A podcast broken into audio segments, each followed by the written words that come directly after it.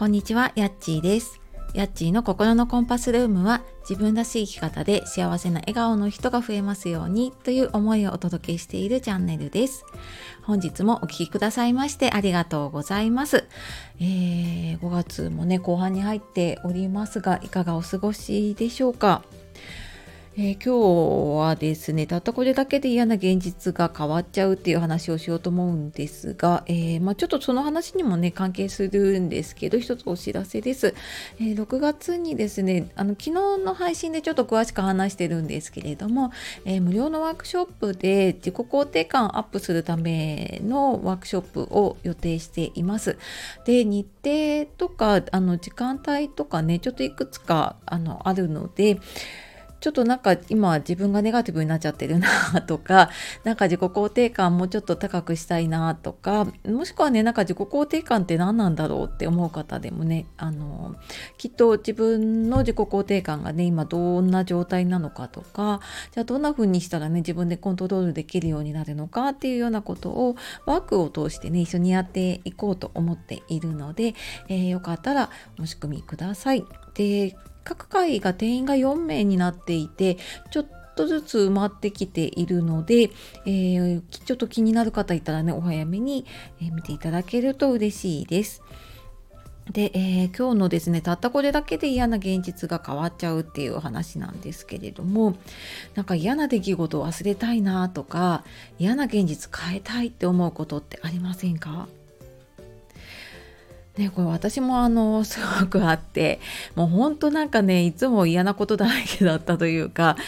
うん、なんか本当に多分ね自己肯定感すごく低かったなって自分で思うのでなんかね嫌なことだらけだった時があります。ででもなんかよく言われるねこう過去と他人は変えられないってよく言いますよねだから自分を変えましょうって言うんだけどいやなんかって言われてもねじゃあ自分を変えるって難しそうってって私も思っていたし、まあ、自分にはできないって思っていたんですよね。でもなんか実はなんかそんなに頑張って自分を変えようってしなくても嫌な現実を変えることって結構簡単にできちゃったりするんですね。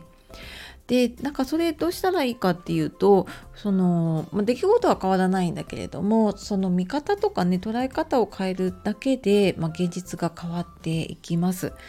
でこれよく心理学とかでねリフレーミングって言われたりするものなんですけれども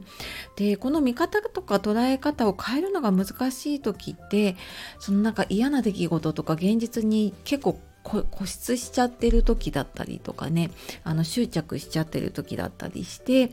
あのなかなか離れられなかったりするんですね。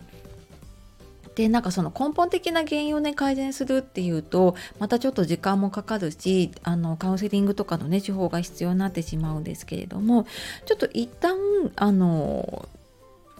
一旦というかなんかそのちょっとその場でねこう見方とか捉え方を変えるにはちょっとあのこう客観的に見てみるといいですね。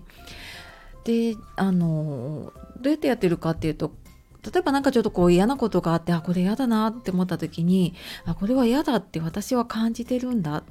っていうふうにちょっとあのちょっと人事みたいにね。でなんか人がやってることをなんか実況中継するみたいな感じであなんかこれは嫌だって今感じてるとかって